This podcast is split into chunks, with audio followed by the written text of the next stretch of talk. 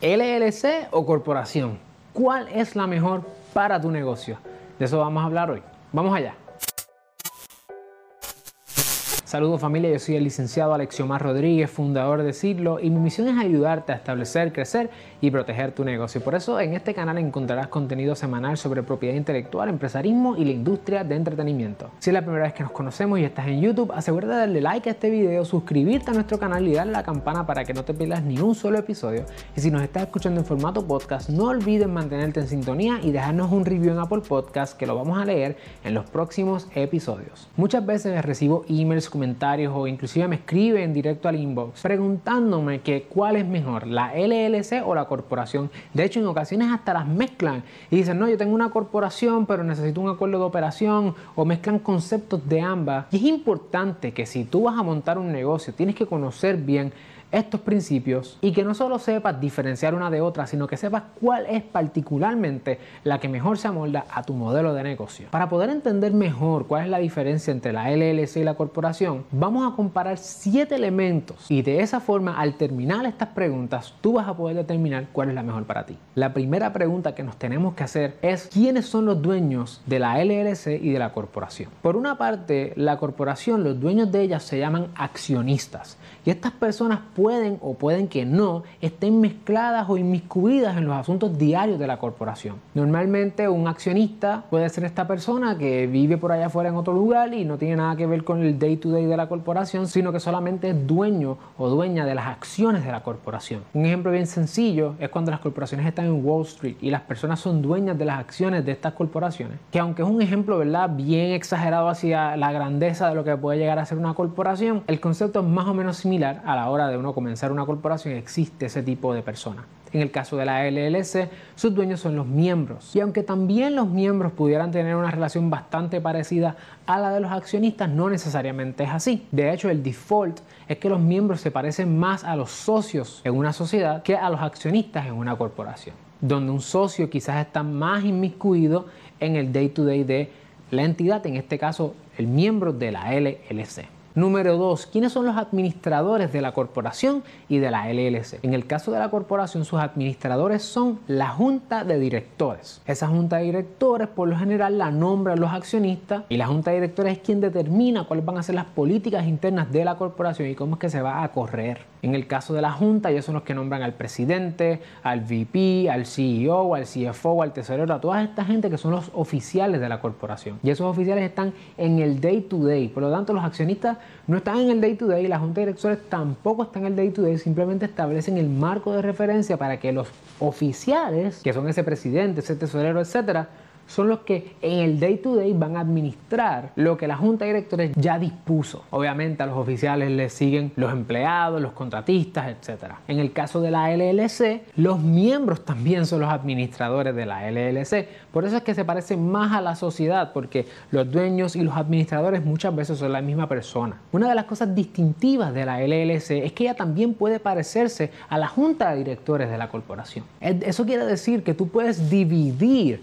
ese interés administrativo de interés titular o interés propietario que tienen los accionistas. Así que los miembros, aunque son una sola persona, piénsalo como una unidad que tienen tanto interés propietario como interés administrativo. En el caso de la corporación no es así. Los accionistas son una gente la junta de directores es otra. Obviamente, si tú eres el único que estás comenzándolo, pues tú eres ambas cosas, pero en teoría son cosas separadas y tienen responsabilidad, derechos y obligaciones separadas. En el caso de la LLC, no necesariamente los miembros pueden ser tanto los dueños como los administradores, aunque la Ley General de Corporaciones permite esa separación, donde unos miembros solamente sean dueños y quizás haya un solo miembro o más de un miembro que puedan ser los administradores. Número 3. ¿Cuál es el requisito?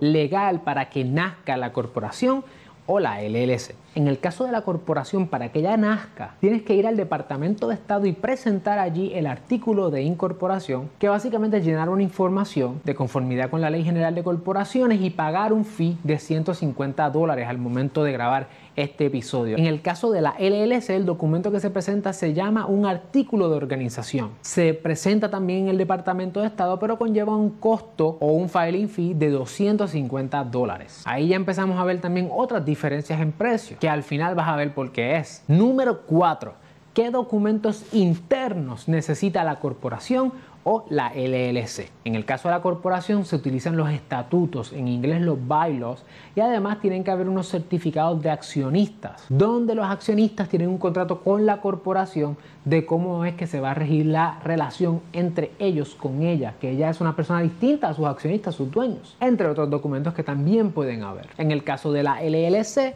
el documento se llama el acuerdo de operación en inglés Operating Agreement y ese documento va a depender de la relación que existen entre los miembros entre ellos, si los miembros va a haber esa separación de interés propietario con interés administrativo, al igual que muchísimos otros detalles que cada LLC puede ser muy distinta. Pero la mayor parte de las LLCs que están en su etapa de formación o están comenzando pueden ser bastante parecidas desde el punto de vista administrativo y propietario, particularmente cuando las administra una persona o dos personas solamente. Número 5, el aspecto contributivo. ¿Cuál es la diferencia entre la corporación y la LLC? En el caso de la corporación, ella por default y lo que hay es la doble tributación. Eso quiere decir que la corporación como persona distinta a sus accionistas tributa ante el Estado por los ingresos que genera y sus accionistas también tributan de manera individual a la corporación. Particularmente, esto es un tema de quizás interés cuando la corporación emite dividendos. Es más complejo que eso, pero en términos generales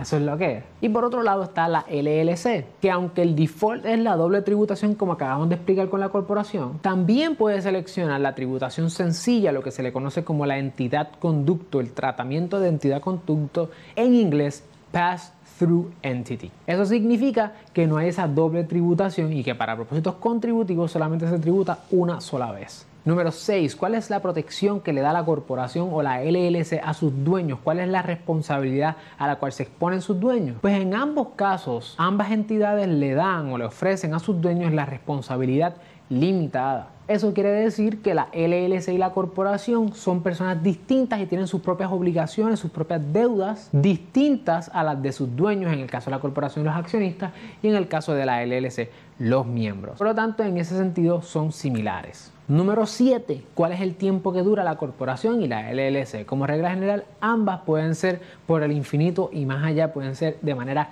ilimitada. Por lo tanto, este elemento también se parecen, pero hay un bono. Les había mencionado que la LLC paga un filing fee de 250 mientras la corporación paga un filing fee de 150. Una de las razones por las cuales eso es así es por el informe anual. Todos los años la corporación y la LLC tienen que pagar ante el Departamento de Estado un informe anual, presentar una información. En el caso de la corporación esa información es pública, se da más información, los balances de Estado están ahí en el Departamento de Estado básicamente y cualquier persona puede acceder al Departamento de Estado y bajar los balance sheets de la corporación. Y de hecho, cuando la corporación hace más de 3 millones de dólares, esos estados tienen que ser auditados. Por lo tanto, es información pública. En el caso de la LLC, esa información es privada y solamente hay que pagar un filing fee de 150 dólares. La información que te piden en el informe anual para la LLC es bien sencilla y de hecho tenemos un video donde hablamos de cómo hacerlo en menos de 5 minutos. Así que déjanos saber en la sección de comentarios quién ganó, la LLC